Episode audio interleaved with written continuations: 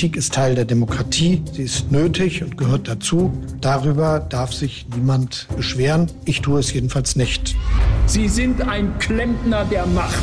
Wer regiert Deutschland? Wir sind eine Regierung, wo gehämmert, geschraubt wird. Das führt zu Geräuschen, aber es kommt eben auch was raus. Machtwechsel. Mit Dagmar Rosenfeld. Und Robin Alexander.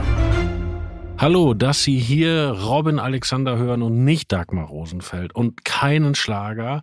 Das ist selbstverständlich eine schlechte Nachricht. Heute gibt es kein normales Machtwechsel. Um die Stimmung zu heben, erzähle ich einen Witz. Was haben Dagmar Rosenfeld und Olaf Scholz gemeinsam? Eine Augenklappe. Die liebe Dagmar hatte nämlich eine kleine OP, die ist auch okay verlaufen und die gute Nachricht, nächste Woche ist sie wieder an Bord. Da machen wir einen schönen Podcast. Aber diese Woche muss Dagmar sich erholen, obwohl natürlich ein Auge Dagmar Rosenfeld immer noch mehr sieht als zwei Augen vieler Kolleginnen und Kollegen. Aber wir drücken ihr jetzt die Daumen, wünschen ihr gute Besserung. Nächste Woche geht es mit Machtwechsel und Machtwechsel nachgefragt weiter. Diese Woche müssen wir leider aussetzen.